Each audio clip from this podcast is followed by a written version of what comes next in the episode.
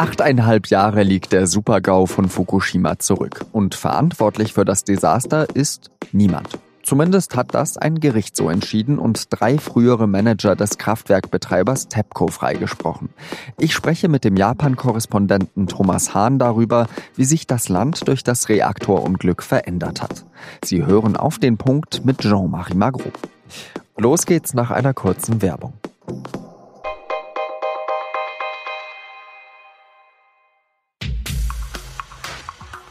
Wir alle erleben Tag für Tag die unterschiedlichsten Gefühle. Freude, Langeweile, Begeisterung, Abneigung.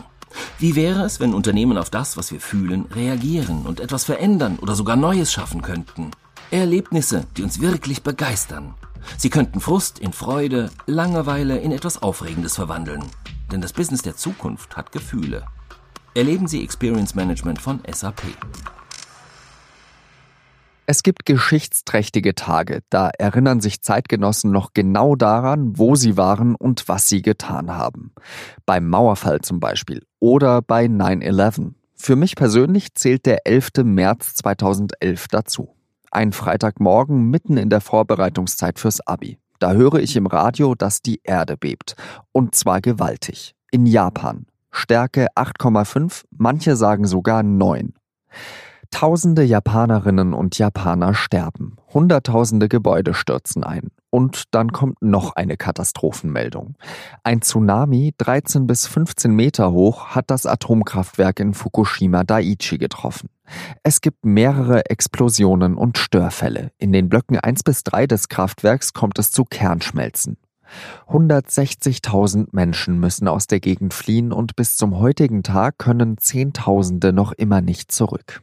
Nach Schätzungen des Betreibers TEPCO wird es noch gut 30 Jahre dauern, bis die Atomruine endgültig gesichert und stillgelegt ist. Die Anwohner haben Jahre später drei der früheren TEPCO-Manager verklagt, darunter den ehemaligen Chef des Kraftwerkbetreibers. Fünf Jahre Haft hat die Staatsanwaltschaft gefordert für berufliche Fahrlässigkeit mit Todesfolge. Denn TEPCO habe gewusst, dass ein hoher Tsunami den Reaktor treffen und das katastrophale Folgen haben könnte. Jetzt hat das Landgericht in Tokio aber entschieden, die drei Manager freizusprechen.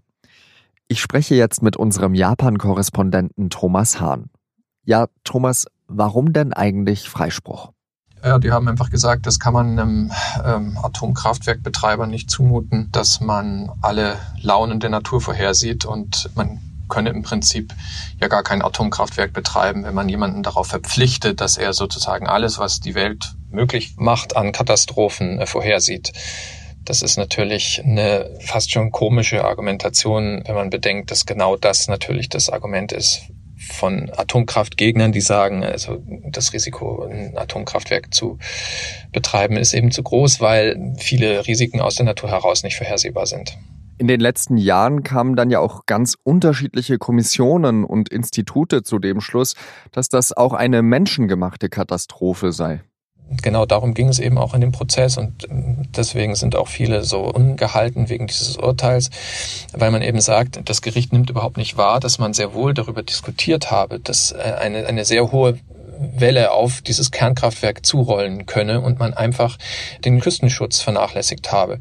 Und diesen Umstand, dass man diese Diskussion eigentlich hatte, dass man äh, der Meinung war, man muss mehr aufpassen, man muss einen höheren Schutz äh, für dieses Kernkraftwerk bauen, diese Diskussion, über die schaut das Gericht eben hinweg und äh, sagt deswegen, das hätte TEPCO eigentlich gar nicht wissen können, es sei nicht zumutbar, den hundertprozentigen Schutz zu gewährleisten von so einem Kernkraftwerk. Und das ist in diesen Zeiten halt einfach nicht mehr angemessen. Im neuen Jahrtausend haben wir doch über den Klimawandel schon insgesamt sehr viel gesprochen und auch auf die Auswirkungen. Und deswegen ist es eigentlich nicht ganz zu verstehen, dass man hier einfach davon ausgeht, dass man der Natur so ausgesetzt ist, dass man gar nicht vorhersehen kann, was einem da theoretisch blüht.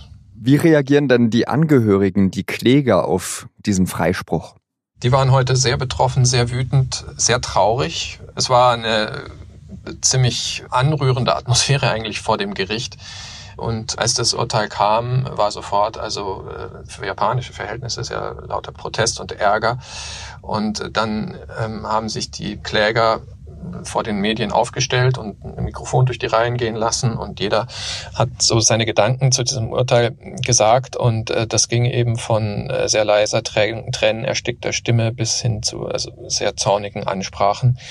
Und diejenigen äh, Japaner, die nicht betroffen sind äh, von dem von dem großen Erdbeben und von der Strahlung und so, äh, die, äh, glaube ich, die ähm, sind sowieso sehr wenig aufgerührt von dieser ganzen Geschichte. Was passiert denn heute in der Gegend um Fukushima? ganz viel einerseits, also diese Gegenden dort, die evakuiert werden mussten, die werden jetzt allmählich wieder besiedelt. Viele können allerdings auch immer noch nicht zurück. In der Präfektur Iwate, die auch betroffen war von diesem verheerenden Tsunami, ist ein WM-Stadion gebaut worden, ein gar nicht besonders großes, aber das halt irgendwie so auch ähm, ein Zeichen des Trotzes und des Widerstandes gegen die Naturgewalt sein soll. Das sind äh, die positiven Aspekte. Die negativen Aspekte sind natürlich, dass dieses Kernkraftwerk munter vor sich hinstrahlt und sehr teuer betreut werden muss und mit sehr viel Wasser gekühlt werden muss. Und das kontaminierte Wasser muss man natürlich irgendwo lagern und die Lager äh, werden langsam knapp. Und da gibt es natürlich ähm, die einfachste Idee, das ins Meer zu kippen, was natürlich äh, zu verschiedenen Protesten führt. Ähm, erst von Umweltschützern natürlich, die sagen, also man kann jetzt nicht einfach kontaminiertes Wasser ins, ins Meer kippen. Also was ist das für eine Idee? Aber auch halt von äh, Nachbarn wie Südkorea eben, die sagen, also wenn, wenn die da ihr, ihr kontaminiertes Wasser einfach ins Meer kippen, dann kommt es durch die Strömung möglicherweise bei uns an. Wir in Deutschland haben ja nach dem Vorfall erklärt, dass wir aus der Kernenergie aussteigen. Wie stehen denn die Japaner jetzt achteinhalb Jahre nach diesem Unglück zur Atomkraft? Also die aktuelle Regierung steht der Atomkraft weiterhin positiv gegenüber insofern, als sie sagt, also wir können darauf nicht verzichten gerade. Jetzt äh, hat es gerade einen, einen Kabinettswechsel gegeben und äh, der hat dazu geführt, dass es einen neuen Umweltminister gibt. Das ist äh, ein junger, hoffnungsvoller äh, Mensch der konservativen Partei, Koizumi, und der hat jetzt zur Überraschung vieler gesagt, also er würde gerne prüfen, ob das mit diesem Nuklearausstieg nicht doch möglich wäre. In der Regierung selbst hat diese Position gerade noch keine Chance. Und ähm, dazu ist auch der Umweltminister nicht mächtig genug, dass er das jetzt einfach durchdrücken kann. Aber immerhin, es ist ein Zeichen gewesen und dadurch, dass der äh, Mann wirklich so gehandelt wird als, als der spätere Premierminister, ist das schon was, was man nicht ganz überhören kann. Aber äh, Stromverbrauch von Japan ist hoch. Sie brauchen sehr viel davon. Sehr günstig für erneuerbare Energien ist, ist Japan auch nicht gelegen eigentlich. Also insofern äh, sagen die eben, wir brauchen unsere Atomkraftwerke noch.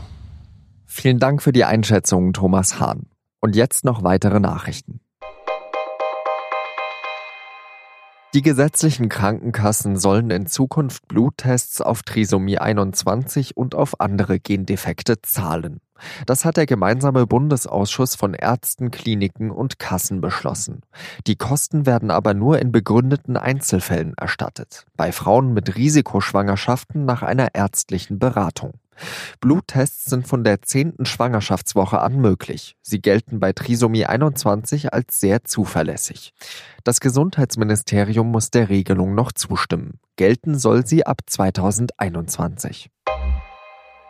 PS Ich will die Scheidung. Die EU-Kommission hat gemeldet, dass sie zum ersten Mal schriftliche Änderungsvorschläge aus London für den Brexit-Deal erhalten habe. Am Freitag sollen sich der britische Brexit-Minister Barclay und EU-Chefunterhändler Barnier treffen.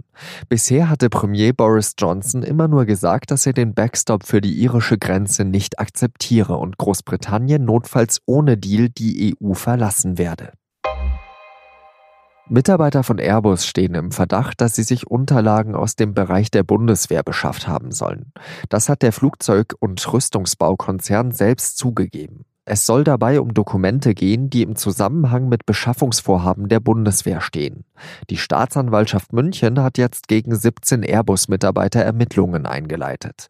Gegen die Beschuldigten sowie gegen weitere bislang unbekannte Täter laufe ein Verfahren. Die Dokumente stammten nämlich offenbar aus einer dem Verteidigungsministerium unterstehenden Behörde. In Europa, da ist Greta Thunberg fast überall bekannt und sie polarisiert sehr stark. Als sie mit einem Segelschiff nach Amerika aufbrach, da war die Aufregung riesengroß. Auf der anderen Seite des Atlantiks wiederum kannte sie vor ihrer Reise fast kein Mensch.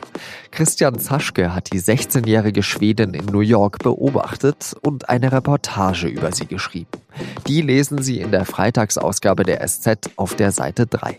Mit Digitalabo schon an diesem Donnerstag ab 19 Uhr.